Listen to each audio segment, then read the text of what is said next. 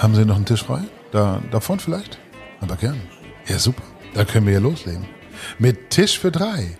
Der genussverliebte Podcast von Chefs Kulinar.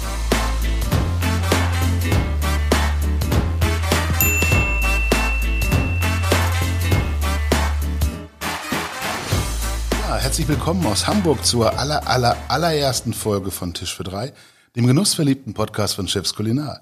Neben mir, oder besser gesagt vor mir, sitzt mit großen Augen und klopfendem Herzen mein Freund Matthias Rilling, Wissenwoller, Senfdazugeber, Reflektierer, Einordner mit vielen Jahren Erfahrung bei Chefs Kulinar. Und ich glaube, wenn ich irgendeinen Menschen kenne, Matthias, der sich die Unterschriften von Köchen auf die Brust tätowieren lassen würde, ja, dann bist du das, oder? Jetzt hör aber auf, du Quasselkopf. Äh, mir gegenüber sitzt Ulf Tietke, äh, ein renommierter Food-Journalist, ein immigrierter Badenser, der aus dem Schwarzwald zu uns gekommen ist und der mit mir gemeinsam als Stichwortgeber, als Nachfrager den Tisch für drei moderieren wird. Und ich finde, er muss nicht unbedingt viel sagen, soll aber immer wissen, wie es weitergeht. Ja, das kenne ich von zu Hause, da darf ich auch nicht viel sagen, du. Ähm, aber wer mitgezählt hat, merkt, äh, einer fehlt noch, ja, und zwar unser Stargast, der Mann, wegen dem wir heute überhaupt auf Sendung gehen, ist äh, Jens Roker, amtierender Hotelier des Jahres in irgendeiner Spezialkategorie. und so verwegen, uns an seinen Esstisch hier einzuladen. Ich meine, ihr müsstet das mal sehen können hier. Die ganze Bude voller Kabel, Technik, Tüdelkrame und so. Und der Jens lacht trotzdem, während ich hier an den Tisch klopfe aus Versehen. Ähm, Jens, hast du dir das so vorgestellt, dass wir hier so einfallen bei dir? Ja, unbedingt. Ich finde es ganz toll. Also willkommen bei mir zu Hause. Und ähm, vielen Dank, dass ich heute mit dabei sein darf. Ja, sehr, sehr gerne. Ich weiß auch gar nicht, ob man Jens wirklich so richtig vorstellen muss, aber irgendwie will ich mir meine Gage hier auch verdienen. Ja. Jens Rucker ist der kreative Kopf der Heimat-Hafen-Hotels und steht für coole, lässige, moderne Häuser ohne Shishi. Wie geht denn das eigentlich? Cool, modern, lässig, passt das zusammen oder ähm, wie macht man sowas? Oh, ich finde schon. Also äh, wir versuchen ähm, mit der Zeit zu gehen. Ähm, und das Lässige ist das, was uns ein bisschen auszeichnet. Die, Leute kommen ja bei uns äh, in die Hotels, um Urlaub zu machen, um sich zu erholen. Und ähm, das ist das Ganze, was so ein bisschen entspannter ist. Und wir versuchen aber jedes Haus mit so ein bisschen Individualität und einem kleinen Kick zu versehen, so dass die Leute auch die Unterschiede merken und sich trotzdem in jedem äh, wohlfühlen können und immer wieder was Neues erleben. Okay. Inzwischen sind es auch eine ganze Menge Häuser schon. Du hast die Beach-Motels gemacht in St. Peter-Ording und Heiligenhafen und jetzt hoffe ich, dass ich den Namen alle richtig runterbekomme. Die Bretterbude als rotzig freche Absteige so für Surfertypen, Skateboardfahrer und so. Jetzt kommt Büsum, ein Lighthouse, äh, Fliegerdeich in Wilhelmshaven, demnächst auch noch das Friesland. Ähm, du bist ja jetzt nicht gerade 79 oder sowas, ja? Wie, wie schafft man das in der kurzen Zeit, sag mal? Äh, das ist, also ich habe vorher schon zwei Hotels mit meinem Bruder gemacht und ähm, 2013 habe ich mich dann selbstständig gemacht mit ähm, zwei neuen Partnern. Und der eine ist Bauunternehmer, der baut die Dinger dann auch immer. Und der andere hilft uns so ein bisschen bei der ganzen Finanzierungsgeschichte. Also wir sind jeder ein Drittel beteiligt und sind zu dritt ein gutes Team. Ich bin zwar alleiniger Geschäftsführer, aber wir machen das so als Trio. Und das macht super viel Spaß. Und ähm, seitdem, äh, seit 13 ähm, haben wir jetzt fünf Häuser eröffnet und vier in der Planung.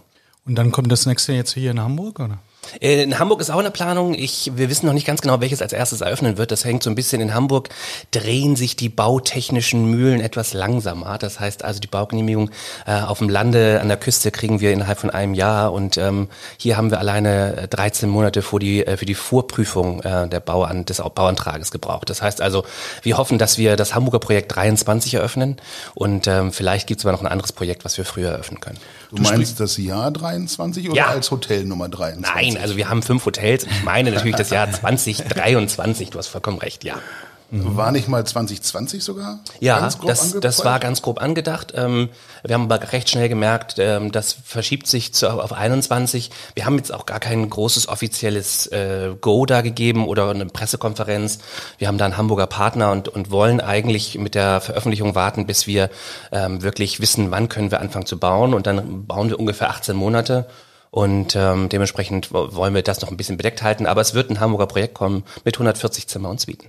Und das ist noch dieses Projekt, was äh, durch die Presse schon ging mit Viva Con Aqua oder ist da mittlerweile eine andere Idee? Dann ist das genau die Idee, aber mhm. dann äh, weißt du schon mehr als äh, die meisten. Also eigentlich sollte es okay. noch nicht durch die Presse gegangen also sein. wenigstens einer von uns muss sich ja vorbereiten auf eine Veranstaltung hier. In der Recherche ja, im Internet war das zu lesen. Okay, sehr ja, gut. Und der ja, Matthias hat ja, äh, damals schon in der Schule Fleißpunkte bekommen. ja. Der Schüler bekommt ein Lob. Ja. Also während wir in der letzten Reihe saßen, war er halt vorne. Ja. Zehn Punkte. Ähm, ja, also das, das, das ist ähm, ein, eine Zusammenarbeit mit Vivocan Aqua, dem Hamburger Wasser. Ähm, die, die, suchen ein neues Headquarter und ziehen dann mit ins Gebäude auf zwei Etagen und mit denen zusammen machen wir ein ganz spannendes Hotelkonzept, so zwischen drei und vier Sterne. Lifestyle natürlich. Sehr schön. Es ist ja auch klar so ein bisschen, über was wir eigentlich heute reden wollen, weil mit dir muss man reden über ähm, ich sag mal, neue deutsche Ferienhotellerie im Grunde, Urlauberwünsche, neue Zielgruppen und wie man es schafft, innerhalb von wenigen Jahren so ein Imperium aufzubauen. Ähm, was, was, was, was, was hat das ausgemacht, dass du jetzt ausgerechnet Ferienhotellerie machst? Weil du bist ja in einer ganz anderen Region, in einer ganz anderen Welt eigentlich aufgewachsen. Ambassador, glaube ich? Ja, nee, also da das Am Ambassador hat mein Vater gemacht. Also das war hier in Hamburg im Heidenkampsweg. Ähm, nee, ich habe das ganz klassisch hier im Atlantik gelernt und ähm, war auch sonst eher in der Stadthotellerie in Bangkok und auch in Amerika. Aber ähm, nachdem ich in Asien war, drei Jahre, ähm, war es so, dass mein Bruder sich selbstständig machen wollte und meinen Eltern das Haus abkaufen wollte. Die hatten das Ambassador in St. Peter-Ording und ähm, mein Bruder war so ein paar Jahre älter, der ist sechs Jahre älter als ich. Und ähm, dementsprechend war es dann so, dass er gesagt hat, Mensch, ich möchte mich selbstständig machen. Und ich war in, in Bangkok, habe für Minor Group gearbeitet, das ist ein Amerikaner, dem dort äh, zu dem Zeitpunkt 20 Hotels gehörten. Inzwischen hat er 800. Und ähm, auf jeden Fall äh, war es so, dass ich gesagt habe, Mensch, eigentlich wäre es doch eine tolle Basis, sich selbstständig zu machen. Und deswegen habe ich mich dann mit meinem Bruder zusammengesetzt und mit meinem Vater und haben uns dann entschieden, dass wir das gemeinsam machen. Und äh, das war dann der Anfang. Wir sind nach St. Peter-Ording gegangen, äh, im tiefsten Winter in, äh, von einer 8-Millionen-Stadt in eine 3000 Einwohner-Stadt.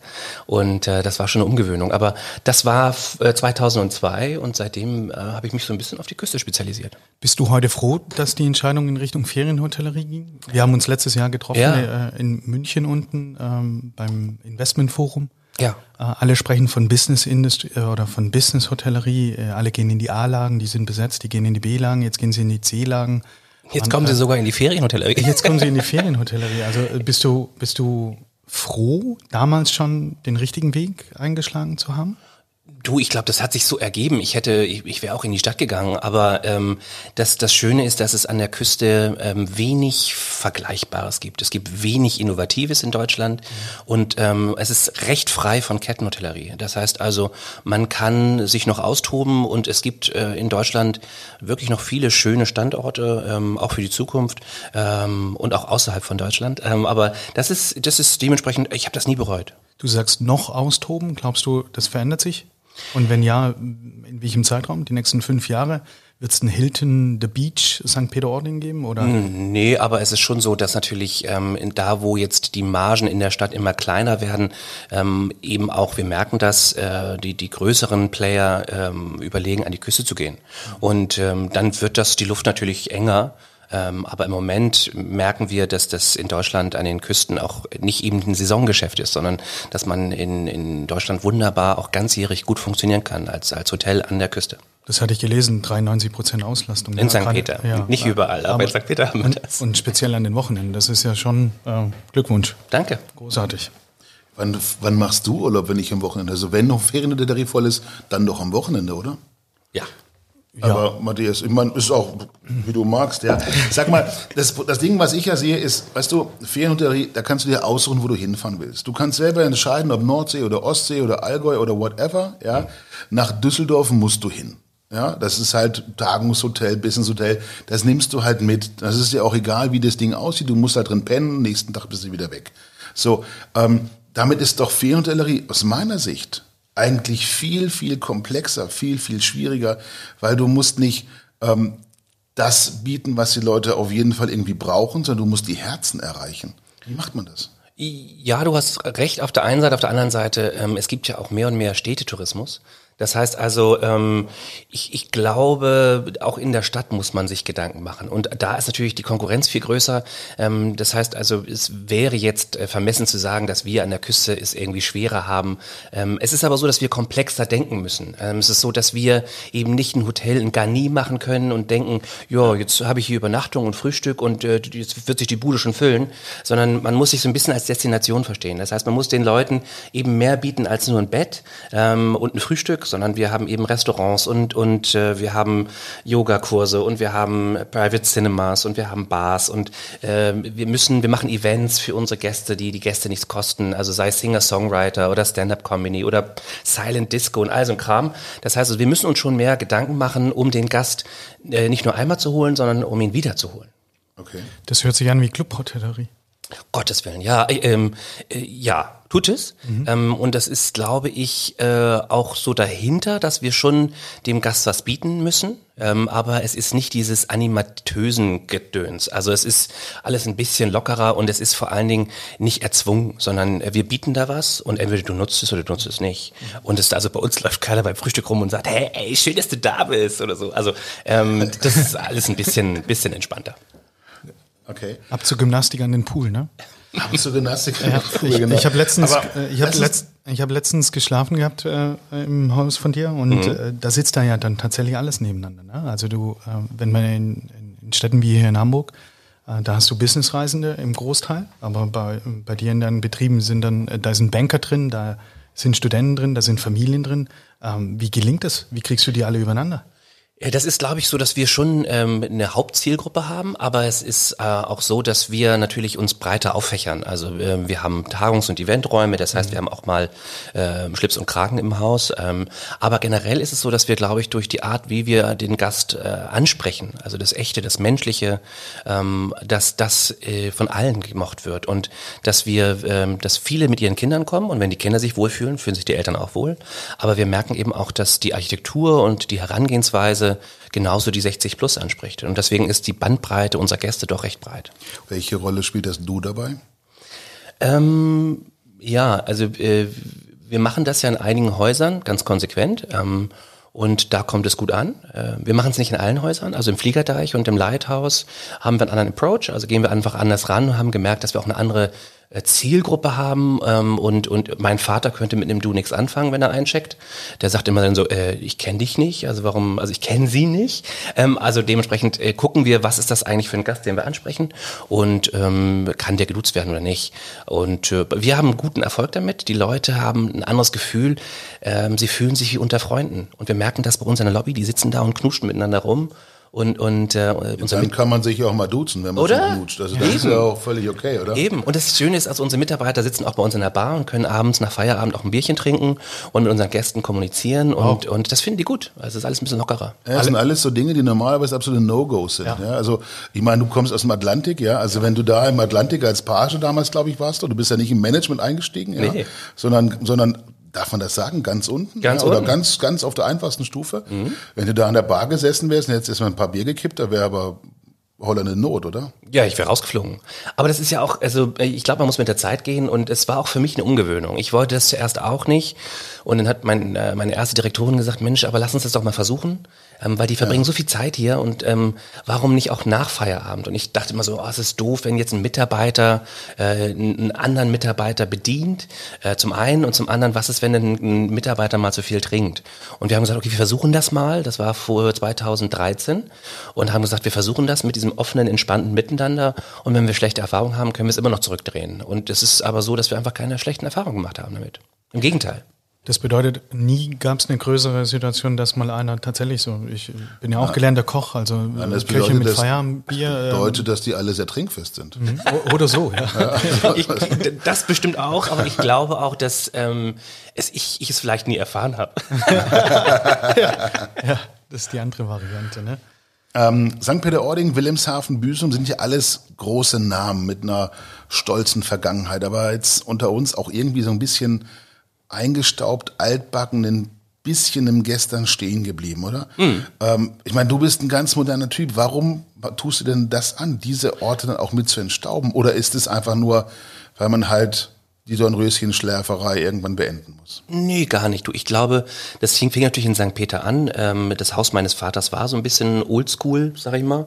Und wir haben es dann gedreht und dann kam das Strandgut Resort dazu und äh, dann hat man einfach gemerkt, dass und das ist ja eine schöne ähm, Transformation, dass das, was man auch an, in an Lifestyle in den Ort reinbringt, dass sich das auch umwandelt. Das heißt, da kommen andere Gäste, die anderen Gäste kaufen anders ein, auf einmal äh, ändern sich auch die Shops, die Gastronomie ändert sich äh, und nach und nach kommt ein ganz anderer Gast in den Ort. Das dauert so sechs bis zehn Jahre, ist also nicht über Nacht, aber es ist toll, wenn man an diesem Wandel mitwirkt. Und ähm, wir haben immer überlegt, in Destinationen zu geben, die Potenzial haben. Das heißt, gute Lage ist immer ganz wichtig. Äh, dann ist uns wichtig eine gewisse Infrastruktur und die Erreichbarkeit. Das sind so die drei Hauptdinge. Das heißt also, nur eine tolle Lage bringt gar nichts, wenn der Gast nicht irgendwo shoppen gehen kann oder einkaufen, also oder, oder essen gehen kann. Ähm, und es ist eben wichtig, dass er nicht zwei Stunden über Landstraße fährt, sondern dass es irgendwie auch erreichbar ist, äh, ohne dass er auf dem Weg äh, noch fünf Tankstellen besuchen muss. Und gute Lage klingt dann nach Westerland oder Cuxhaven ja, oder Langeoog, ja. so in die Richtung. Wo wäre dann die nächste? Ja, Langeoog ist der Hund schon ziemlich verfroren, ja. ja. Aber ja, das ist das physisch, also ja, die sind toll. Also die sind schon toll. Das Problem ist, ähm, also Norderney und auch Langeoog äh, äh, haben total Potenzial und wir haben auch äh, Grundstücke dort angeboten bekommen. Das Ding ist, ähm, Insel ist echt nochmal ein ganz anderer Schnack. Zum einen die Mitarbeiter dort zu finden, die Mitarbeiter zu halten und die ganze Infrastruktur, die Logistik auf einer Insel ist nochmal eine ganz andere. Natürlich auch die Baukosten. Und ähm, da habe ich mich, um ehrlich zu sein, einfach noch nicht rangewagt. Ähm, ansonsten Cuxhaven ja, wenn man mir den richtigen Standort anbietet, da wäre ich auch an Cuxhaven interessiert. Sylt ist das Problem, dass es schon viele Gutes gibt. Äh, zum einen. Äh, zum anderen ist das, was man kauft, mit einem sehr hohen Einstandspreis versehen. Und dann ist natürlich auch das Problem, dass dort ähm, für Mitarbeiter es ganz schwierig ist, äh, mit Unter äh, Unterkünfte zu finden. Das heißt also, ich muss als Investor auch noch die Mitarbeiterwohnungen bauen, was natürlich wieder das Gesamtinvest viel größer macht. Okay. Oder ich habe die äh, Verbindlichkeiten gegenüber Personaldienstleistern, weil ich unglaublich hohe Zahlen, äh, Mitarbeiteranzahlen auch mir zubuchen muss über die Spitzen. Ja. Also ganz ehrlich gar nicht reden. Das versuchen wir natürlich zu vermeiden. Also wir ähm, haben das große Glück, dass wir eigentlich gar keine Fremddienstleister benutzen, außer im Housekeeping, mhm. ähm, weil es uns ganz wichtig ist, dass wir in dem einzelnen Bereichen ein Team haben und nicht jedes Mal fremde Leute, die quasi wieder reinspringen in ein Team, meistens wesentlich mehr bezahlt bekommen die Stunde, ähm, was wiederum fair gegenüber denen ist, unfair ist gegenüber denen, die, die lange, lange Jahre da sind. Und deswegen versuchen wir einfach mit festen Mitarbeitern über das ganze Jahr zu gehen. Nochmal ganz kurz zurück zu diesen ähm Dir ist viel angeboten worden an Objekten hm. und wir sprachen von Cuxhaven oder äh, von ja. anderen Städten an der Küste. Also du könntest jetzt auch die Gelegenheit nutzen, um unseren Zuhörern auch ein Announcement zu platzieren. Also ja. wir bieten uns da als Podcast an. Absolut, ja. Wir sind ja, toll. wir ja. sind ja bei der ersten Folge quasi genau. noch unter uns. Ja, also kannst du noch ganz super, das hört auch kein Schwein. Okay. ähm, nee, du, das ist, äh, uns wird wahnsinnig viel angeboten. Also um, um ich glaube, jede Woche habe ich äh, irgendeine E-Mail oder einen Anruf äh, über Destinationen, sei es irgendein Bürgermeister sagt, Mensch, also ein Beachhotel würde auch bei uns gut funktionieren. Ähm, äh, oder es sind Investoren, die sagen, ich habe hier ein ganz tolles Grundstück. Äh, ähm, aber es ist so, dass wir da ganz genau hingucken. Und das, das Ding ist, dass wir es ja auch also wir bauen, wir investieren und betreiben. Und ähm, so ein Hotel kostet zwischen, ich sag mal, 12 und 30 Millionen. Und ähm, das muss man ja auch erstmal gewuppt bekommen. Ähm, und das Eigenkapital muss man erstmal haben. Und wir haben immer gesagt, wir wollen langsam und sinnvoll wachsen. Das heißt also, die Hotels, die wir eröffnen, müssen auch erstmal ein Jahr lang in ruhiges Fahrwasser kommen. Und dann kann man auch wieder darüber nachdenken, Neues zu eröffnen. Und ähm, diese, diese, diesen, die Geschwindigkeit, die wir bis jetzt an den Tag gelegt haben, das ist mir schon fast zu schnell. Also Wollt ihr überhaupt noch wachsen? Weil ich meine, je mehr Wachstum, desto mehr Stress, desto mehr Gedöns, ja. Ähm, ja, das ist bei mir nicht so. Also ich habe zwei super tolle Geschäftspartner, die entspannt sind und äh, die langfristig denken und ich habe ein super tolles Team und ich bin kein Control Freak. Das heißt also, ich habe eine rechte Hand, den Marco, der äh, ist Director of Operations und, und kümmert sich um das Tagtägliche. Das heißt, so aus dem operativen Tagtäglichen bin ich raus und die Direktoren sind sehr eigenverantwortlich. Also ich glaube, auch nur so kann sich jeder mit seinem Haus identifizieren, wenn er sich da auch mit einbringen kann und wenn er selber Entscheidungen treffen kann. Und dementsprechend ähm, funktioniert das System Team im Moment sehr gut, so dass wir auch äh, weiter uns, äh, dass wir auch weiter wachsen können. Ähm, nur wir versuchen natürlich, ähm, je mehr du machst, desto höher ist auch die Wahrscheinlichkeit, dass man ein faules Ei dazwischen hängt. Nicht? Wenn du sagst, dir wird vieles angeboten, was sind so deine Kennzahlen oder worauf legt der weg? Vorhin sagst du Lage. Natürlich ähm, man muss einen Zugang bekommen zu dem Objekt, also das spricht weniger für Insel. Was ja. sind so die Kennzahlen, du, das wonach ist, ihr entscheidet? Äh, ich glaube, es, es, muss immer ein Grundstück sein, was irgendwo äh, mindestens 6000 Quadratmeter hat und ähm, in Heiligenhafen haben wir 42.000 Quadratmeter für ein Hotelprojekt, also irgendwo dazwischen es muss ein fairer Preis sein. Also oft ist es so, dass die Gemeinden denken, ihre letzten tollen Grundstücke sind irgendwie die goldene Kuh und, und ähm, müssen äh, Millionen wert sein. Man darf aber nicht vergessen, dass man oft noch eine Pfahlgründung hat, einen Hochwasserschutz zu bauen ähm, und äh, Hotels finanzieren sich natürlich anders als Ferienwohnungen oder Ferienhäuser. Und ähm, äh, aber das sind so die Größen für die Grundstücke und ansonsten ähm, wirklich 1A-Lagen, das ist uns wichtig. Also innerhalb fußläufig ähm, von der Stadt, von dem Ort, von der Gemeinde und äh, die Erreichbarkeit durch Autobahn, Landstraßen muss da gegeben sein.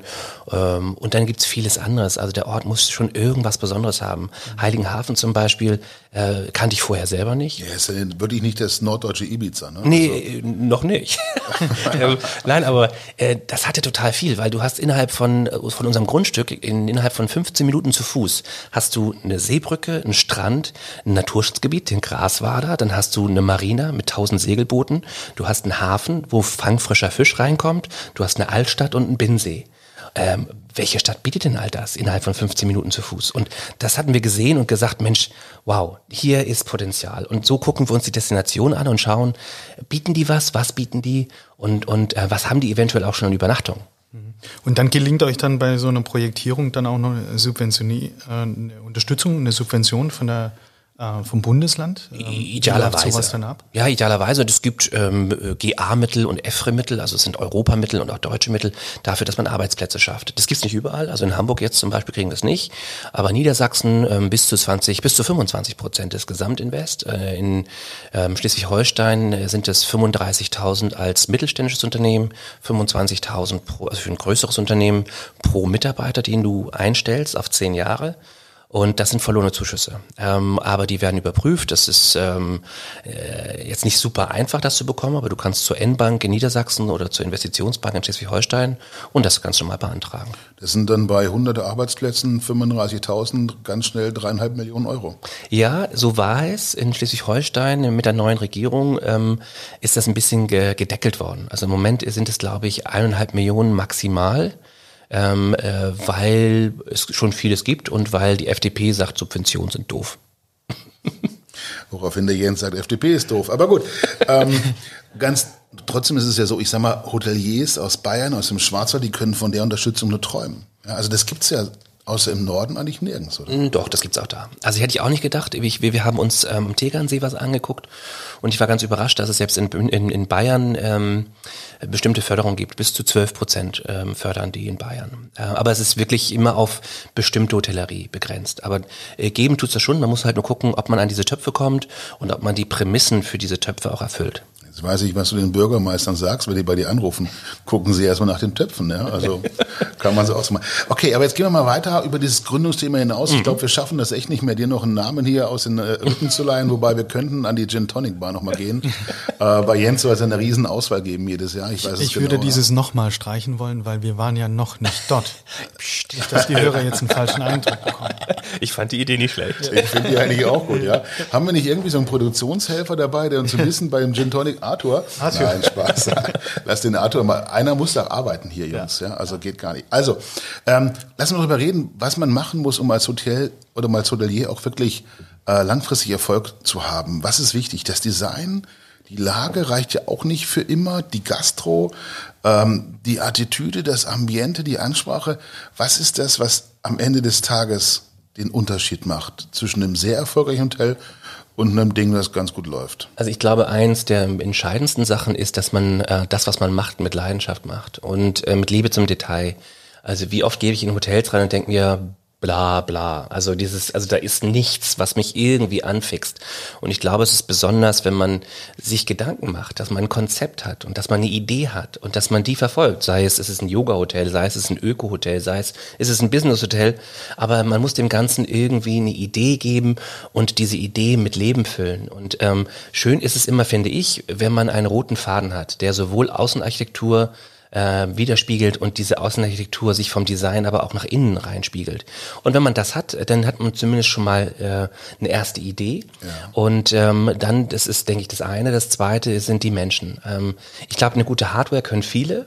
Ähm, was es aber besonders macht und warum Leute wiederkommen, ist die Software, also die Menschen. Und ähm, heutzutage, denke ich, geht es darum, ähm, dass man echte Menschen findet, die, die Lust haben auf das, was sie machen und das auch mit, mit, mit, ja, mit Natürlichkeit tun. Und ähm, wenn man das findet, ich glaube, äh, Fehler machen viele und das kann man auch gut verzeihen. Also, äh, dass man mal von links oder von rechts äh, einhebt oder äh, rausnimmt, ist, ist glaube ich, schied egal. Ich glaube, die wenn meisten man, wissen gar nicht mehr, was richtig wäre. Ja, aber äh, wenn man wenn man das mit, mit einem Lächeln macht und, und sich vielleicht auch entschuldigt und sagt, Mensch, ich habe hier einen Fehler gemacht, aber das dann mit einem Lächeln und natürlich, dann äh, ist das alles weg und man kommt sofort wieder. Und ich glaube, ähm, das sind zwei ganz äh, entscheidende Punkte und natürlich ist Lage und, und äh, was für eine Art Produkt und äh, was für eine Preis-Leistung und so weiter schon auch wichtig. Aber ich glaube, die beiden Punkte ähm, machen das Produkt besonders und machen das dann auch noch erfolgreicher. Du sagst, äh, dieses Produkt äh, besonders, es, es, muss einen roten Faden geben, eine Idee dahinter sein. Du steckst sehr viel äh, Kraft in Design. Äh, deine Häuser sind toll. Und wie gehst du dann damit um, wenn dann der große Teddybär geklaut wird und der zurückgeholt werden muss? Also ich, ich finde, es gibt im Moment auch so eine Stimmung, ähm, es stellen sich sehr viele Menschen über die Regeln und aber alle haben eine große Erwartungshaltung. Sie wollen etwas Besonderes. Also ich gehe in dein Hotel, ich erwarte ein schönes Design, ich will äh, das rundum sorglos Paket haben. Ich will vielleicht auch die Club-Atmosphäre. Ich will das Yoga haben. Ich will die Silent Disco. Und dann checke ich aus und nehme den Teddybär mit raus. Also da ja, finde ich, wie gehst du denn damit um? Er, er spielt darauf an, dass wir, wir hatten einen, einen Fatboy-Hasen, das war so ein Deko, der hat, war 2,50 Meter groß und den hat ein Gast mal, Gast mal mit rausgeschleppt. Und die ersten beiden Gäste, die ihn rausgeschleppt haben, haben wir noch äh, ertappt und denen gesagt, also es wäre ganz schön, wenn ihr das, äh, den Teddy äh, aus dem Auto wieder rausnimmt und, und wieder in die, in die Lobby stellt. Ähm, aber irgendwann war er dann halt weg und der Gast hat ihn dann irgendwie ins Auto gestopft. Ich meine, so ein 2,50 Meter Teil ist jetzt auch nicht klein. Ähm, Du, ich glaube, das wird bei uns mit einkalkuliert. Also wir, wir haben eine Kooperation mit dem Taschenverlag, das heißt, wir haben ganz viele tolle Bücher und ähm, wir wissen, dass wir ein Viertel davon jedes Jahr neu kaufen müssen, weil die Leute es mit nach Hause nehmen. Und ähm, wir haben inzwischen im Spa-Bereich auch keine tollen Tagesdecken mehr, weil die alle geklaut werden. Also gehen wir auch da zu Ikea und kaufen da irgendwelche Tagesdecken, die günstig sind, weil wir wissen, entweder sie werden nicht mitgenommen oder wenn sie mitgenommen werden, ist es halt nicht so schlimm. Und das ähm, muss ich akzeptieren als äh Hotelier? Äh, akzeptieren, ich glaube, das ist die Realität. Also das ähm, uns ärgert das natürlich ab und zu, aber ähm, äh, die Leute denken, dass sie mit ihren 110 Euro oder was auch immer äh, gleich das ganze Zimmer gekauft haben. Und und ähm, wenn wir eben dann diese Liebe zum Detail haben und Dinge ausdekorieren, dann ist die Wahrscheinlichkeit natürlich auch groß, dass das Windlicht oder die Decke oder die Deko einfach mal mitgenommen wird. Ähm, aber du, also wenn der Gast trotzdem wiederkommt, weil es ihm gefallen hat und zu Hause mal ab und zu an uns denkt, wenn er auf die Decke guckt, ähm, dann hat sich das doch gelohnt. Ich glaube, das ist vielleicht auch so ein bisschen das ähm, Volksgeheimnis von dir, dass du auch an der Stelle so komplett ähm, gelassen bleibst. Ja? Also sagst, hey, weißt du was, shit happens, ja, was soll's. Ähm, ich vertraue meinem Team, ich erwarte da und, und akzeptiere, dass Fehler gemacht werden. Ich akzeptiere, dass Gäste Fehler machen, sich daneben benehmen, dass eben ich hin und wieder mal so ein äh, Fatboy-Hasen kaufen muss. Ähm, ist das vielleicht auch das, was die Branche von, von dir lernen kann, gelassener zu werden? Oh, das ist, das ist ein bisschen anmaßend. Also ich, ähm, das ist halt so, wie ich ticke. Äh, ich weiß nicht, ob das gut ist oder schlecht ist. Also ich kann zumindest gut schlafen und, und äh, leide irgendwie nicht am Burnout. Ähm, äh, ich ich glaube, eine gewisse, gewisse Gelassenheit ist generell sinnvoll. Und, und ich glaube, dass die Mitarbeiter ähm, auch nur Lust haben, sich einzubringen, wenn nicht auf jeden Euro geschaut wird. Also ähm, natürlich sind wir äh, daran äh, interessiert, Umsatz zu machen. Aber ähm, man muss auch mal alle, äh, wie heißt das, alle neune Grade sein lassen? Ja, alle Tassen im Schrank haben oder wie auch immer, ja. Also, genau.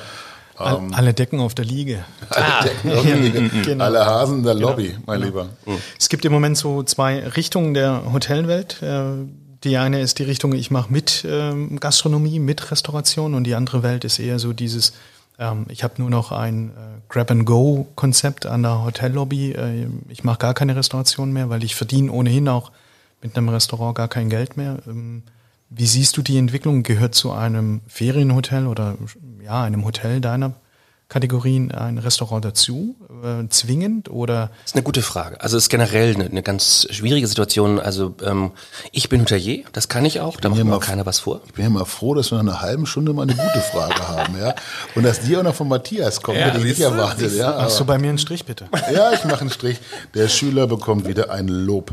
Ähm, also es ist so, dass, dass äh, in der Ferienhotellerie ist es schon so, dass wir natürlich ganzjährig funktionieren und dafür auch ein, ein Restaurant brauchen. Das ist bei uns so. Ähm, es ist aber ein Riesenthema und es ist echt äh, nicht einfach, ähm, weil wir die Fachkräfte zum Teil einfach nicht mehr finden. Gerade in der Küche. Wir haben jetzt gerade das Lighthouse eröffnet. Da waren wir so mit Schucke und haben drei Vollgastronomie. Das heißt also drei Restaurants, ähm, zwei Bars und ein Café. Warum? Ähm, weil wir den großen Vorteil haben, dass wir genau an der Promenade sind, nach vorne die, den Deich haben und nach hinten den Hafen. Das heißt, beide Richtungen sind äh, sehr voll. Äh, Büsum hat 1,9 Millionen Übernachtungen und wahnsinnig viele Leute und jeder läuft in unserem Haus vorbei. Und wir dachten, Mensch, das müssen wir doch bespielen. Wir wären schön doof, wenn wir es nicht machen. Ähm, was jetzt zur Folge hat, dass wir seit August erstmal nur ein Restaurant aufhaben, weil wir die Köche nicht gefunden haben. Also wir hatten fast alle an Bord, aber wir suchten noch 20 Köche. Und ähm, das heißt also, unser Fine Dining machen wir jetzt erst im Januar auf, weil wir zum Glück jetzt nach der Hauptsaison äh, vier Köche gefunden haben, die da noch mitmachen. Ähm, aber wir suchen immer noch Köche und deswegen machen wir unsere Hafenkantine, das ist so ein Easy-Going-Konzept, machen wir erst im März auf. Ähm, und die Lehre ist, äh, das haben mir immer natürlich schon vorher alle möglichen Hoteliers und Freunde gesagt, sagten, ist aber bist nicht ganz dicht, alle machen ihre Restaurants zu und du machst gleich drei auf. Ähm, also das ist schon eine Lehre, ähm, weiß nicht, ob ich das normal machen würde. Und, und es ist so, dass ähm, wir, ich glaube, es mehr und mehr dahin geht, dass man entweder wirklich gute Küche hat ähm, und der Gast aber auch dafür bezahlen muss. Also das heißt, der, dem muss bewusst sein, dass wenn er da irgendwie zwölf Köche hat oder sowas, ähm, dass er für das Geld, für das Produkt auch wirklich was zahlen muss. Und dafür sind wir zu günstig. Und ähm, die andere Richtung wird sein, dass es mehr und mehr Konzeptgastronomie geben wird. Auch in der Ferienhotellerie. Das heißt also, warum nicht ein Blockhaus an der Küste oder warum nicht ein Peter Pane oder Hans im Glück in einem Hotel? Also Systemgastronomie einfach auch an die Küste geschoben. Ähm, ich glaube, das werden so die beiden Richtungen sein, die es gehen wird, meiner Meinung nach. Das glaube ich auch. Also äh, wir werden das häufiger sehen, dass so ein, Moxie-Hotel oder äh, bislang wahrscheinlich nur in Großstadtlagen, ähm, aber eben auch in Ferienhotel. Die haben das Know-how, die haben die, die Speisekarten, die haben die, die Individualität, weil viermal im Jahr ein Kartenwechsel stattfindet oder zumindest von den äh, Aktionsartikeln. Ich glaube schon auch, dass Hans im Glück oder gerade die von dir erwähnten äh, Peter Panes, äh, um ihn auch zu nennen, äh, dass die tatsächlich äh, in die Hotellerie reingehen werden weil sie systemisch dann auch wiederum eine Möglichkeit haben, ja. über eine Multi-Franchise ähm, äh, regional dann eben auch vielleicht nochmal Mitarbeiter umzuschieben. Wir wissen, äh, Losteria beispielsweise in Rostock, äh, der macht jetzt auch Greifswald und dann kann der natürlich auch für die Eröffnungsphase einfach auch nochmal die Mitarbeiter darüber packen. Und es ist natürlich noch eine Win-Win-Situation. Mhm. Also ähm, das, das Ding ist, dass wir haben im Jahr 100.000 Gäste, die wir alleine, wir haben immer gute Lagen, mhm. äh, die alleine im Haus sind und nur nach unten gehen müssen. Die müssen nicht mal einen Mantel anziehen.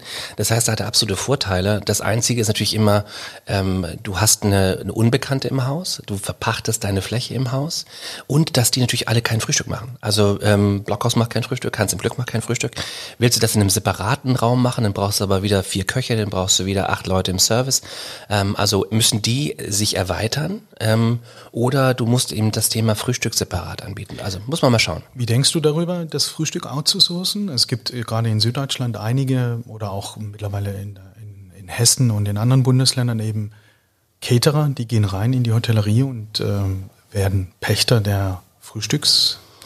Ja, also ich, ich, ich bis jetzt habe ich gute Erfahrungen. Wir haben im, in St. Peter-Ording im Beach Motel das, das Restaurant outgesourced, also verpachtet. Äh, das heißt Dicke und das machen Gastronomen aus St. Peter und die machen es super. Also wir machen das jetzt seit 2013 und, und ähm, haben die Pacht jetzt verlängert, äh, weil es so gut läuft und weil die uns verstehen und wir die verstehen. Und wenn wir was haben, wir treffen uns einmal die Woche und reden und geben uns gegenseitig Feedback. Und, und wenn man offen ist und voneinander lernt, dann kann das super werden. Also ich kann mir das super vorstellen, das auch ganz outzusourcen outsourcen, weil ich habe meine Kernkompetenz in der Hotellerie und, und da verdiene ich auch mein Geld, um ehrlich zu sein. Das heißt also alles, was ich äh, rausgeben kann, um mir das Risiko zu nehmen, äh, wäre ich auf jeden Fall gesprächsbereit. Ist ja auch letzten Endes dann für die ganze Kalkulation einfacher. Du kannst sagen, ja. hey, ich habe hier, ich habe hier Pachterlöse unten über das Restaurant, ich habe keinen keinen Stress mit Köchen, mit Personal und so weiter. So weiter. Hotelzimmer kannst du kalkulieren, da hast du deine Durchschnittsraten, ja. äh, du hast deine, deine, deine Belegung, die du anstreben kannst. Ja, im Restaurant hast du ewig Geschiss. Also ähm, es ist der einfachere Weg auf jeden Fall. Ja. Und trotzdem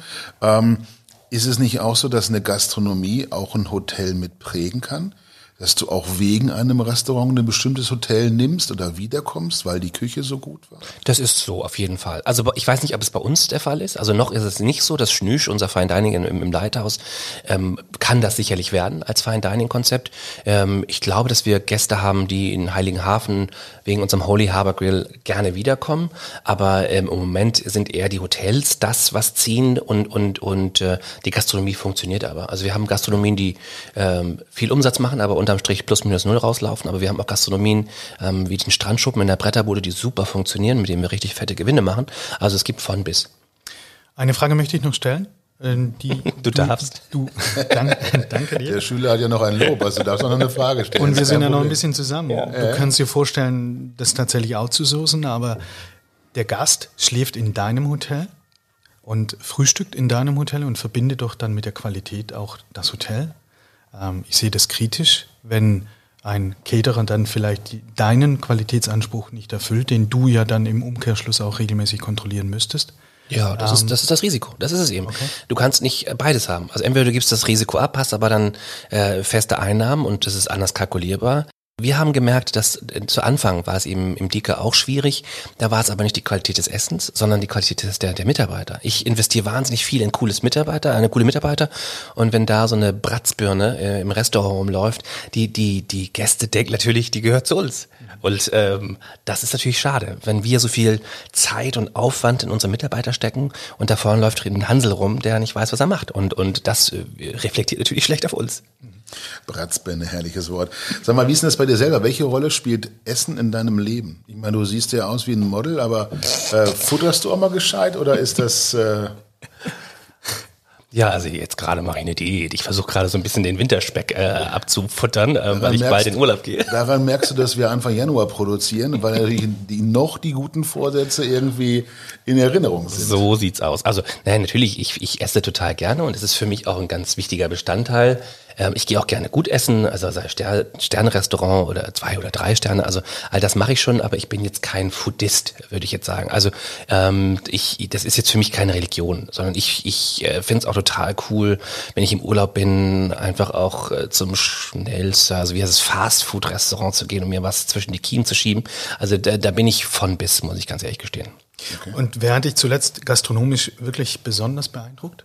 Äh, ein Koreaner hier, der, ähm, ich weiß gar nicht mehr, wie er heißt, der hatte das beste Korean Chicken überhaupt. Ich bin, also das war göttlich. Ähm, ich glaube Holz Holzdamm oder Holzstraße hier in Hamburg, mega. Auf jeden Fall. Aber ansonsten ähm, äh, so Fine Dining mäßig. Äh, ich mache immer so ein traditionelles Weihnachtsessen im Herlin mit Freunden aus Berlin und Zürich und so weiter. Und, Am Chefstable oder? Äh, nee, nicht Chefstable. Einfach im Restaurant ja. und das machen wir jetzt schon zum sechsten Mal und ähm, da waren wir im Herlin und das war wieder mal echt göttlich. Das war super, super schön. Wär, wäre Herlin auch ein Tipp, wenn ich dich fragen würde, was ist dein Lieblingsrestaurant in Hamburg? Der Koreaner oder Herlin? Du, ich, also am liebsten gehe ich hier äh, zu Neumanns in die lange Reihe. Die haben auch eins, ähm, es gibt ja also zwei, zwei Neumanns auch in der äh, Grindelhof und das ist einfach super gemütlich. Äh, es ist gutes Essen, es ist faire Preis-Leistung und es ist konstant und das finde ich immer toll, wenn man reingeht und sich irgendwie zu Hause fühlt, wenn das Design stimmt, wenn das Personal stimmt und, und äh, sowas mag ich. Einfach entspannt gut essen. Okay. Männer, wir haben äh, genau die richtige Stelle erreicht, finde ich, um ganz kurz auch auf unseren Sponsor zu sprechen zu kommen. Unbedingt. Heute ist das ja Unilever, die uns bei dieser Produktion unterstützen und uns gebeten haben, ein paar ganz wichtige Verbraucherinformationen noch anzusprechen. Ich ziehe das mal schnell durch, mal gucken, was wir da haben. Schaut mal, ne, das passt nicht. Ah, schau mal, The Vegetarian Butcher, pflanzenbasierter Fleischgenuss ganz ohne Fleisch, soll hier nochmal angesprochen werden. Und zwar geht es um den niederländischen Gründer und Landwirt ähm, Jaap Korteweg. Und jetzt bitte ich mal mein schlechtes Holländisch zu entschuldigen, aber äh, wir sind äh, arme Leute gewesen, kamen nie ins europäische Ausland als Kinder, deswegen ist mein Holländisch echt eingerostet. Und erst damals durch den Ausbruch der Schweinegrippe neue Wege gegangen, wollte Fleischliebhaber begeistern und das ganz ohne Fleisch. Seine Vision ist es, der größte Metzger der Welt zu werden und das mit rein pflanzlichen Produkten. Und ein ganz breites Portfolio wartet, wartet seither auf Flexitarier und Fans der beliebtesten Gerichte wie vegane No Chicken Nuggets oder No Beef Burger. Ähm, zwischen gibt es sogar veganes Hackfleisch, veganes Geschnetzeltes. Ähm, damit kann man wahnsinnig einfach ganz viele verschiedene vegane Gerichte auch kreieren. Ähm, The Vegetarian Butcher, wie vom Metzger, aber aus Pflanzen für Fleischliebhaber von Fleischliebhabern jetzt probieren. Und jetzt soll ich wissen, wie ist es bei euch beide? Seid ihr auch in diesem, auf dieser Welle schon unterwegs? Ja?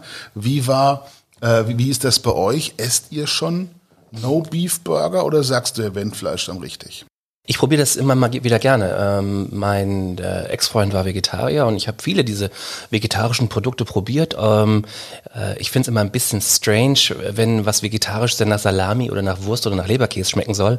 Ähm, aber witzigerweise schmecken die inzwischen auch wirklich super. Ähm, ich hatte letztens so einen Beef, No Beef Burger äh, in New York und das war echt, ich habe das nicht mehr geschmeckt, den Unterschied. Und ich war letztens in einem Restaurant, einem vegetarischen Restaurant, ähm, gibt es schon ewig und drei Tage in Zürich und da gab es eine Bolognese eine vegetarische und wiederum, ich habe nicht geschmeckt, dass da kein Hackfleisch drin war.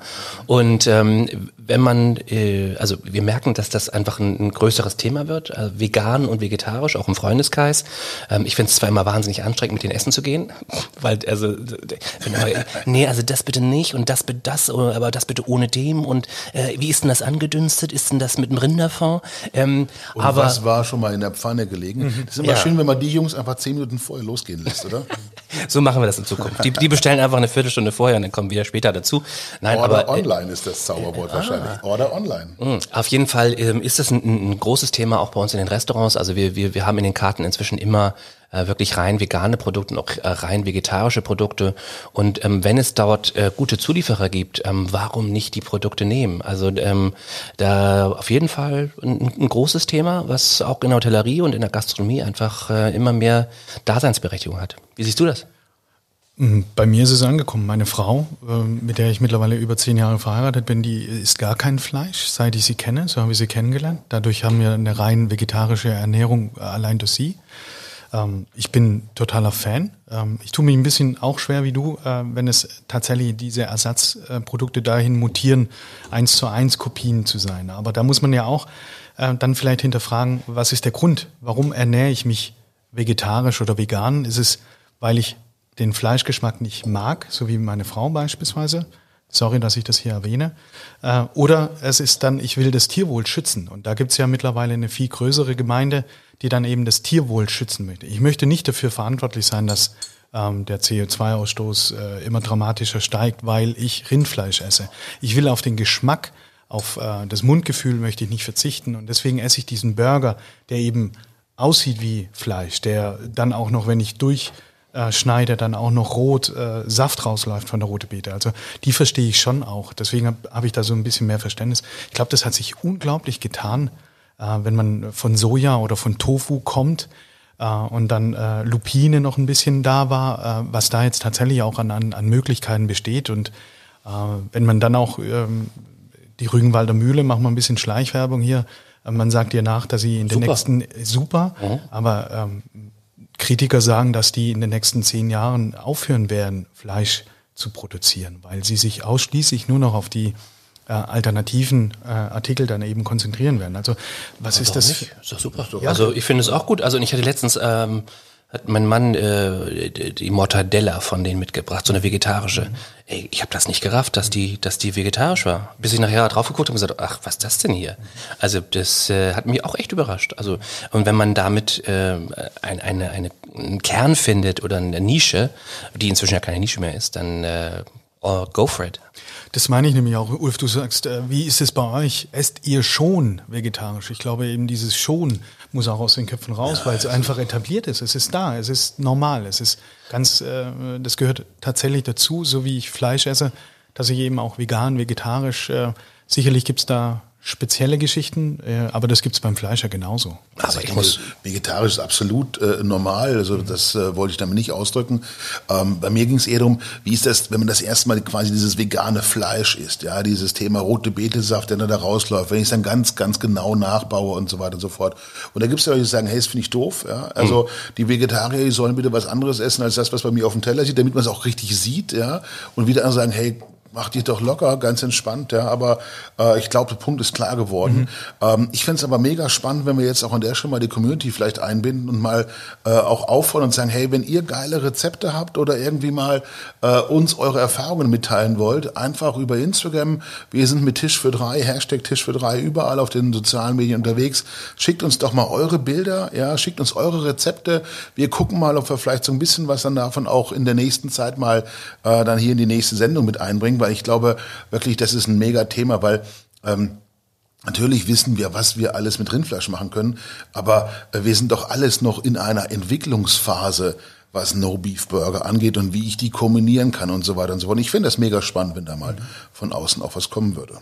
Sag mal, eigentlich stimmt das, dass du eigentlich ganz anders bist, als man sich das bei so einem Überflieger vorstellt, dass du gar nicht irgendwie sechs, sieben Tage arbeitest, sondern bevorzugt eigentlich eher nur drei oder vier oder sowas? Klappt das noch? Auch mit, was sind es jetzt, 300 Mitarbeitern oder sowas? Ja, 370 Mitarbeiter haben wir jetzt. Ähm, äh, das klappt noch ganz gut. Ähm, dadurch, dass ich eben ein gutes Team drumherum habe und äh, ich eben auch nicht mich der Illusion hingebe, dass äh, alles nur klappt, wenn ich da rumhansel. Ähm, äh, ja, ich habe das damals meinen Geschäftspartnern gesagt, ich, äh, Luxus für mich ist Zeit und nicht, nicht Geld. Also wenn ich genug Geld habe zu leben, wunderbar. Aber ähm, ähm, Luxus, ich habe in Thailand wahnsinnig viel gearbeitet, da habe ich so 80, 90 Stunden die Woche gearbeitet, jede Woche. Und habe irgendwann gemerkt, ähm, dass die Thailänder so entspannt sind. Äh, es gibt da so ein Sprichwort, das heißt Sabai, Sabai. Also mhm. entspann dich so ein bisschen zurück, Ruhe.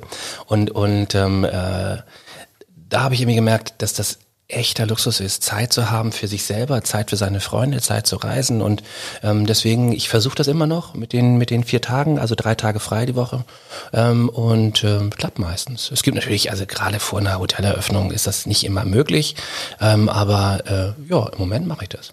Alles eine Frage der Organisation wahrscheinlich. Denke ich und ähm, und eben auch äh, wieder die Entspannung zu sagen, es klappt schon irgendwie. Also na klar, ich glaube, dass ich, wenn ich jeden Tag in den Hotels wäre, ähm, der ein oder andere Euro vielleicht mehr verdient wird. Ähm, aber äh, ja, irgendwie geht's schon so. Und ist die Freude des Luxus, Zeit zu haben, so groß, äh, dass es dir gelingt? Oder machst du äh, selber auch Yoga in deinen Hotels? Nee, nee, nee. Also ich, äh, das ist, ich war jetzt über Silvester mit, mit 35 Freunden im Leithaus. Also ich, es immer witzig, nach jeder Eröffnung, äh, das nächste Silvester lade ich die Freunde ein, ob sie denn mitfeiern wollen im neuen Haus. Und ich merke immer wieder, im eigenen Haus kann ich nicht entspannen. Also ich bin irgendwie immer ein bisschen angespannt, weil ich denke, kriegt er jetzt die Karte? Warum wird der Wein nicht nachgeschenkt am Nachbartisch? Die sitzen und warten schon seit fünf Minuten und da ist noch immer kein Kellner gewesen. Also so, so richtig abschalten kann man da nicht und, und ähm, deswegen vermeide ich es, in den eigenen Häusern zu schlafen. Und wie sieht man das dann, wenn du angespannt bist? Weil du wirkst so locker, so freundlich, so, so ausstrahlend, äh, kann ich mir nicht vorstellen. Tja, die Adern an der Stirn? Oder? Ich, ich bin ja nicht cholerisch oder so. Also, nee, aber ich, äh, ich sag dann auch nichts, weil äh, dafür gibt's einen Kellner und dafür gibt's einen Oberkellner und ich sag das dem vielleicht am nach dem Essen. Also ich laufe da nicht äh, mit wehenden Haaren durchs, durchs Restaurant. Ähm, aber ich merke einfach, dass meine Schultern anspannen und dass ich das dann nicht so genießen kann und nicht abschalten kann. Und das ist ja die Idee, wenn man irgendwo hinfährt. Also vermeide ich das eigentlich, in den eigenen Häusern zu schlafen. Ähm, eigene Häuser, du machst mit äh, Sponsoren, mit Mini, mit Jever, mit äh, verschiedenen allen möglichen, ja. allen möglichen äh, Viva Con Agua haben wir gehört. Also wenn du jetzt ähm, zum nächsten Silvester in deinem neu eröffneten Hotel äh, ein, ein Designer Cuxhaven, glaube ich, war es, ne? Cuxhaven. Äh, ja, ich glaube, Cuxhaven hat gesagt. Wenn da ist morgen richtig was los. Du bei der Cuxhavener Kreiszeitung, ja, Sroka kommt auf der Titelseite. Ich sag's dir jetzt schon. Ja. Ja, da wurde uns ein ganz spannendes Projekt angeboten, aber ähm, nur als Betreiber und ich, wir, wir sind immer noch, finden das eigentlich ganz spannend. Der wird am Hafen entsteht jetzt gerade was Neues und wir finden es eigentlich immer noch ganz spannend, auch als Investor mit dem Boot zu sitzen. Wenn du die Marke aussuchen dürftest und gestalten könntest mhm. und eben nicht ähm, andere Dinge entscheidend wäre, wie vielleicht monetär, wäre es Taschen oder Wäre es ein, ein Taschensuite oder ein, ein Louis Vuitton-Zimmer? oder? ja, das kommt immer, also wirklich, es kommt immer auf das Produkt drauf an. Also ich, äh, das, den letzten Kooperationspartner, den ich proaktiv angesprochen habe, war, wir bauen jetzt eine Bretterbude in Büsum und ich wollte schon immer was mit Jägermeister machen, weil ich die Marke so cool finde und die passt wie Arsch auf einmal ja. zur Bretterbude. Und dann bin ich da hingegangen, habe das vorgestellt und die sagten, ja, sind wir mit dabei. Mhm. Und das freut mich dann immer. Also, ähm, aber ich glaube, egal ob Luxusprodukt oder easygoing, es muss zu dem Produkt passen. Der, der Gast muss es äh, verstehen können, warum wir diesen Kooperationspartner gewählt haben. Und am Ende des Tages muss es ja auch eine, äh, ähm, eine Bereicherung für den Partner sein. Also der muss, also sei es jetzt im, im Lighthouse haben wir Lindberg, das ist so eine ähm, dänische Klamottenmarke, wir haben Gensul, ähm, wir haben Mutterland, äh, das ist ein Hamburger Delikatessenladen, äh, als Kooperationspartner mit einer eigenen Suite. Wir haben Gervasoni, sind ja italienische Designermöbel. Also das muss immer alles irgendwie ich hoffe, zusammenpassen. haben, ich hoffe, wir haben jetzt keinen mehr vergessen, weil sonst ist der Oh, eine, den wir nicht angesprochen haben, echt stinkig. Nee. Aber lass uns mal die Runde mal kurz erweitern. Matthias, wenn du jetzt deine eigene Marke in dein Zimmer dazu nehmen würdest, was wäre denn das bei dir? Rittersport? Ja, die Edition Hafer und Banane. vom, vom, vom Äffle und Pferdle.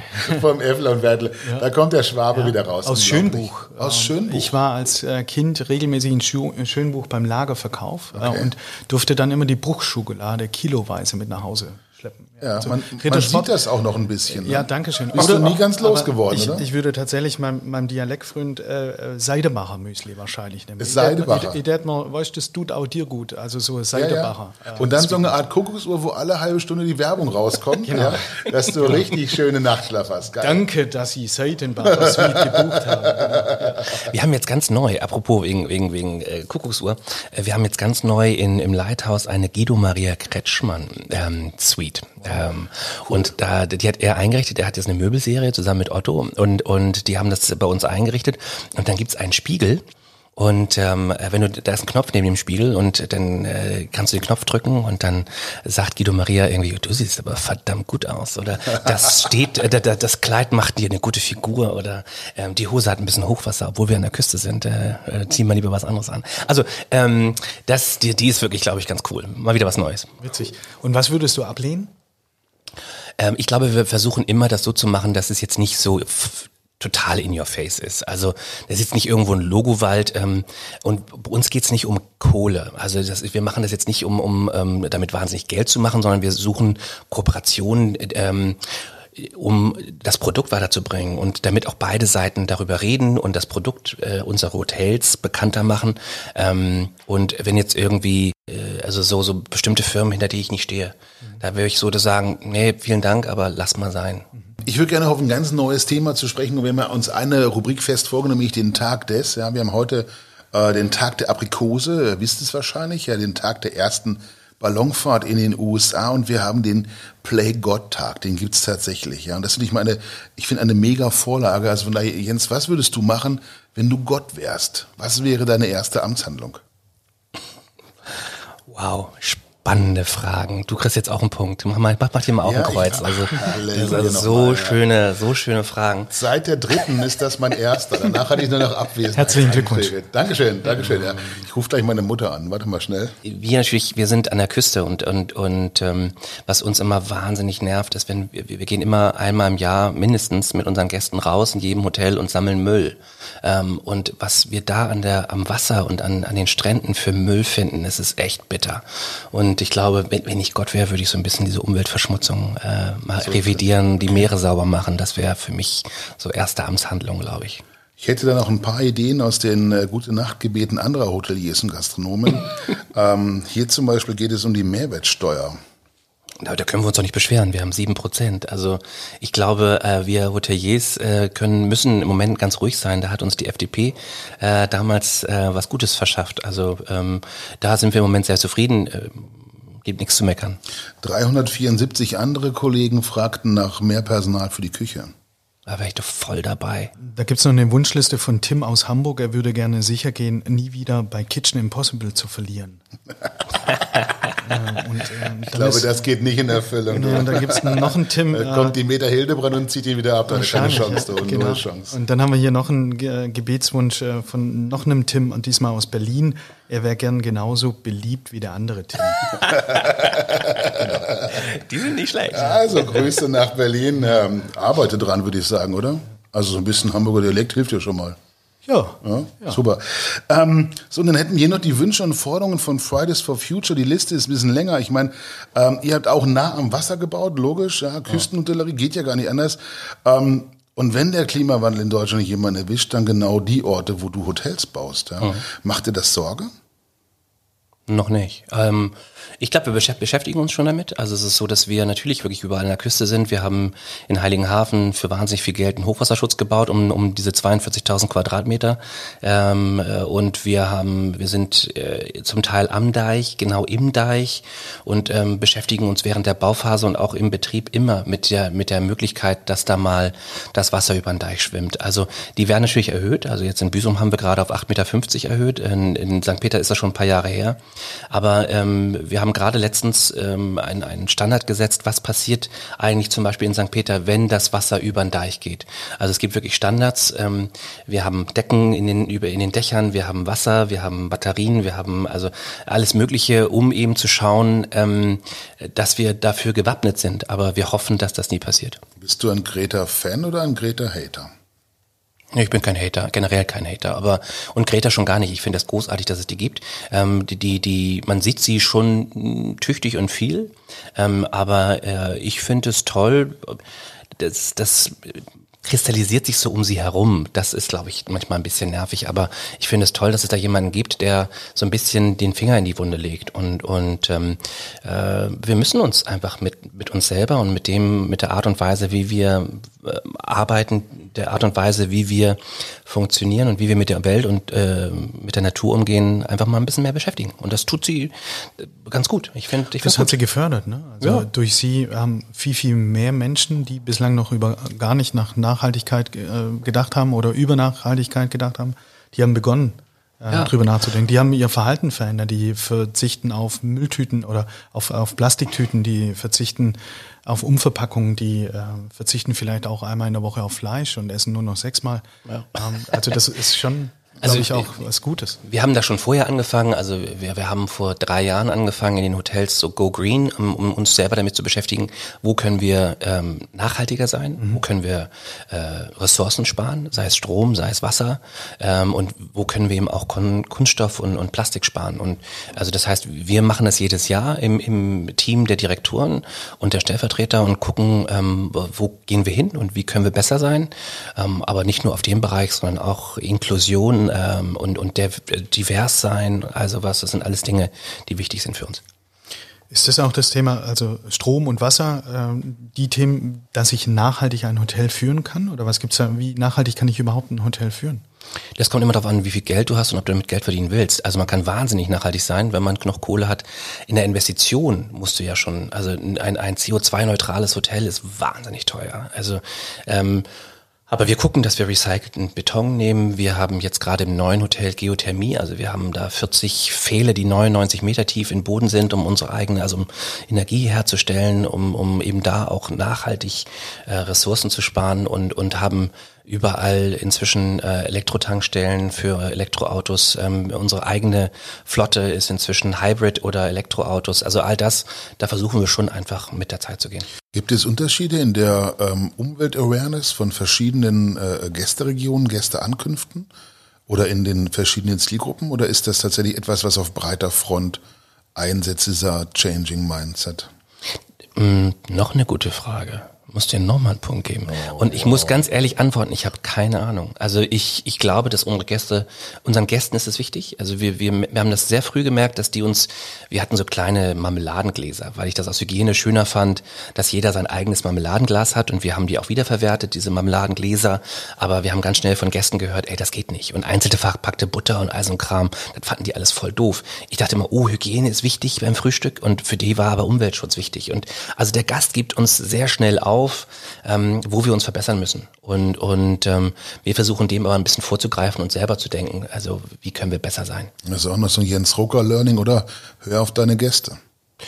Auf jeden Fall. Das ist das Allerwichtigste. Wenn man das nicht macht, dann ist man am, am, an der Zielgruppe vorbei und auch am Produkt nachher vorbei. Also man muss weitergehen und lernen und und äh, wenn wenn die Gäste sich die Zeit nehmen, sich mit dem Produkt auseinanderzusetzen und dir Feedback zu geben, wärst du schön doof, das nicht zu tun. Wie macht ihr das genau mit so klassisch Feedback-Fragebögen oder geht ihr, sucht ihr das Gespräch oder gibt's eine gibt's eine gibt's eine Newsletter, eine E-Mail hinterher? Ja. Äh, das muss man irgendwie institutionalisieren auch, oder? Ja, also wir hatten erst diesen blöden Gästefragebogen, den haben wir auch noch recht lange gehabt, weil ich damit einfach sehr gute ähm, Erfahrungen gemacht habe, dass da wirklich Leute ihre Kreuzchen machen und äh, aufschreiben, welche Mitarbeiter sie toll fanden und wir auch recht viel Feedback davon bekommen haben. Ähm, aber auch da wieder, um Papier zu sparen, ist es inzwischen so, dass man nach der Abreise eine E-Mail bekommt, wir uns nochmal bedanken für den Aufenthalt und einfach dann mal kurz fragen, hey, gib uns doch mal Feedback. Und das ist äh, über so ein Questionnaire, aber du kannst auch einfach äh, Feedback at, äh, unsere E-Mail-Adresse und uns eine E-Mail schreiben und sagen, hey, was fand ich gut, was fand ich doof und das machen erstaunlich viele glaube ich, wir kommen ein bisschen ins Private. Oh. Ähm, du hast es ja vorhin schon, äh, schon äh, ähm, erzählt, du hast äh, deinen dein, dein, dein Mann unlängst geheiratet in Hamburg. Ich glaube, ihr wart im Fontenay, wenn ich nicht so ganz falsch ähm, dabei bin. Hat aus dem Hintergrund, glaube ich, auch schon seit vielen Jahren immer wieder mitgearbeitet. Welche Rolle hat er an dem ganzen Erfolg, den ihr jetzt insgesamt habt? Also er ist, ähm, er hat Marketing, also er hat in BWL studiert und es hat sich auf Marketing spezialisiert. Hat inzwischen eine eigene Agentur und hat zwei Mitarbeiter Vollzeit und ähm, macht eben unter anderem auch für die Hotels das Marketing und ähm, äh, und versteht natürlich dadurch, wir sind jetzt sechs Jahre zusammen, ähm, weiß, wie ich ticke, weiß, wie die Hotels ticken und, und ähm, kann das Ganze mitprägen. Und das tut er die meist, das meiste, was sich so aus den Hotels ergibt, ähm, kommt von den Mitarbeitern, also von allen Mitarbeitern. Also wir haben so ein, so ein internes Kommunikationstool, das heißt Hotelkit und, und äh, da schreiben die Leute fleißig rein und sagen, was sie gut finden und was sie doof finden. Und ähm, ich hoffe, es ist so, dass, dass wir eben auch offen sind ähm, für das Feedback der, der, der gesamten Mitarbeiter, um eben das Produkt ähm, weiterzubringen und, und besser zu machen. Ich glaube, diese Offenheit, die widerspiegelt sich dann auch bei dir in der Gesamtunternehmung. Ne? Vielleicht ist das so. Mhm. Ähm, mir begegnen, wenn ich jetzt Bewerber bekomme oder wenn ich Stellen ausschreibe, dann ist das Thema äh, männlich, weiblich, divers. Äh, das hatten wir im Vorfeld auch nochmal diskutiert. Und ähm, wenn man jetzt neue Hotels ausrichtet, dann stelle ich mir die Frage, müssen wir uns zukünftig auch auf, ähm, ich habe eine Herrentoilette, ich habe eine Damentoilette und ich brauche eine Divers-Toilette oder ist äh, Arthur sagte, nee, das ist, das muss eine Unisex-Toilette sein. Äh, glaubst du, da wird es auch nochmal Veränderungen geben in, in die Richtung hin? Hm, ich glaube nicht. Also ähm, das mag sein und das wäre vielleicht auch politisch wahnsinnig korrekt. Und ähm, die, die Skandinavier machen das ja schon. Da, da gibt es nur, da gibt es fünf, sechs Toiletten im Restaurant und die sind Unisex-Toiletten. Und du gehst rein, schließt ab, hast drin eine Toilette und ein Waschbecken und Feierabend und, und dann gehst du wieder raus. Und da fragt keiner, was ist es? Ist es Herren, ist es Damen? Da ist es einfach eine Toilette, Feierabend.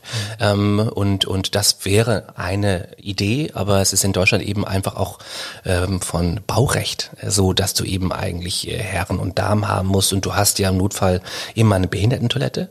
Ähm, und die ist ja Unisex. Also das heißt, also wem das wichtig ist, der geht dann darauf. Ähm, oder also wir, wir haben das Feedback noch nicht bekommen, dass das ein, ein großer Punkt ist. Ähm, was nicht heißen soll, dass es nicht so werden kann. Mhm. Und wir werden dafür offen. Also wenn es so ist und wir das Feedback bekommen, her damit. Mhm. Und die nächste Frage ist eher wahrscheinlich ein bisschen theoretisch, aber wenn du Kinder hättest, äh, würdest du äh, denen empfehlen, ähm, den Weg auch einzuschlagen, wo du jetzt eingeschlagen bist. Also nicht in der, äh, in der Beziehung, sondern, sorry, jetzt habe ich mich Alles galoppiert. Gut? Gar nicht.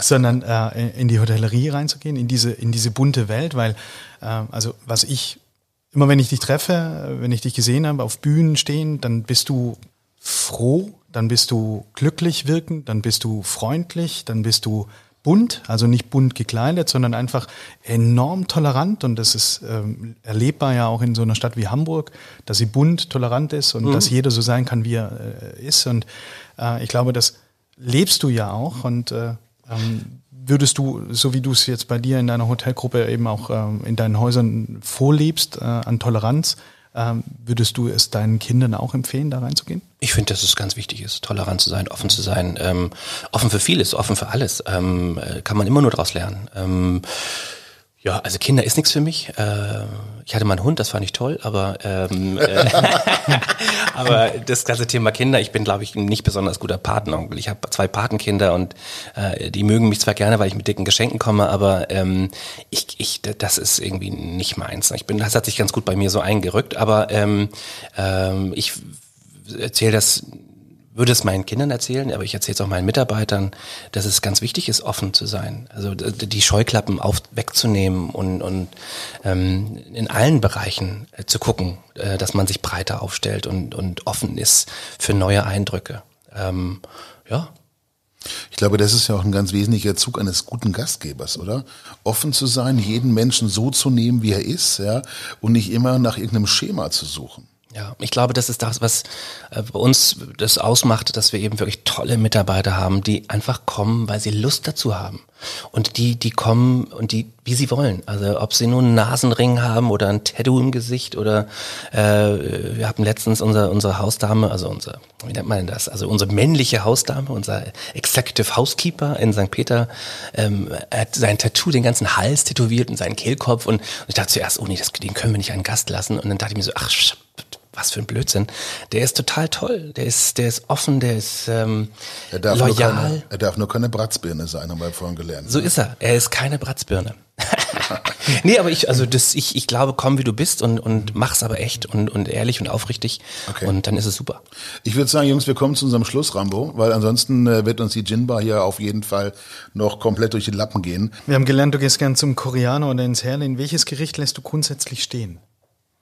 Salat. Warum?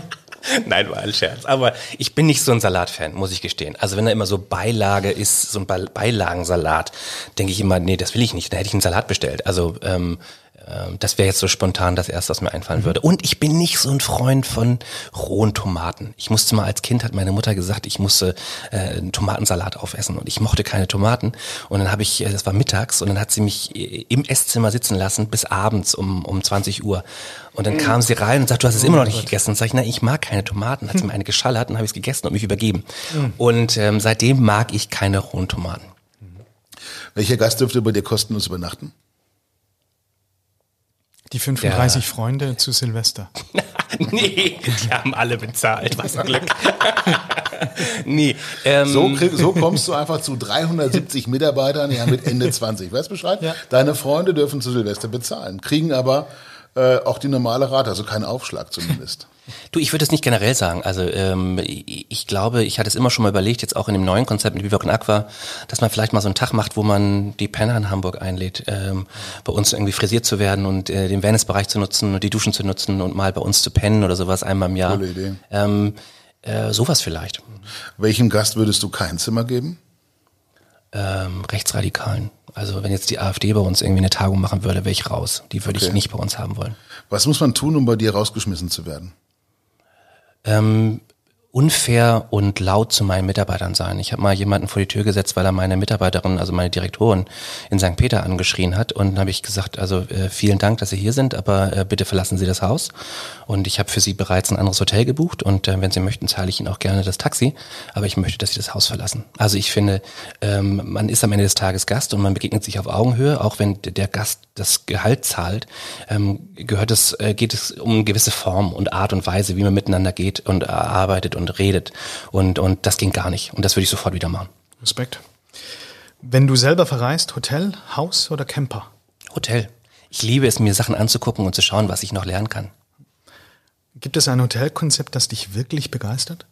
Also außer deinem eigenen halt natürlich. Ne? Na ja, ja, also ähm, klar gibt es ganz, Ich wollte ganz jetzt nur vermeiden, dass ja, es nicht gleich wieder die Eigenwerbung gibt, ja.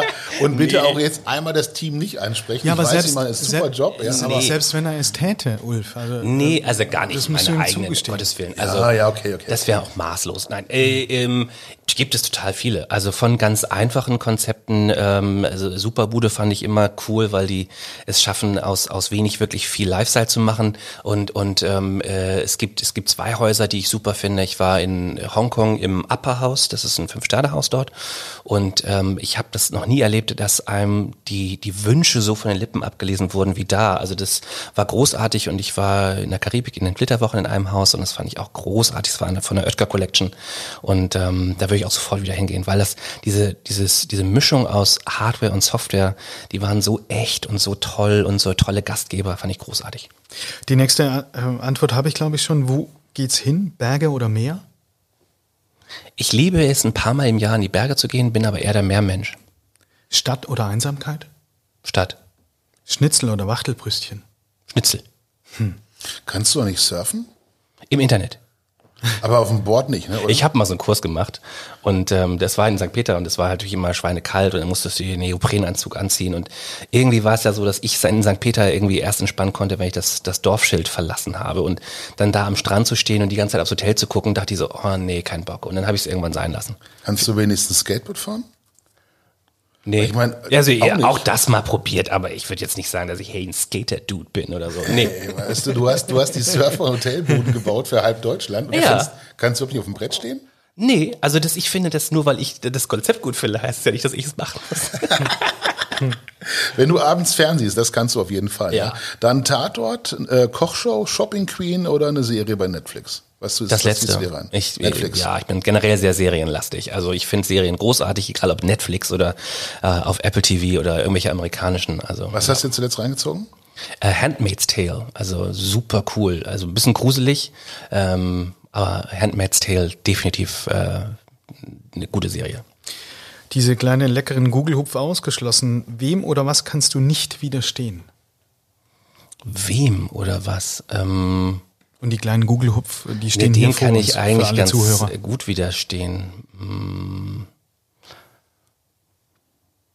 Ich kann eigentlich allem ganz gut widerstehen. Ich wüsste jetzt nichts, mir würde jetzt so spontan nichts einfach, wo ich sagen würde, oh, Marzipan, doch. Ich liebe Marzipan.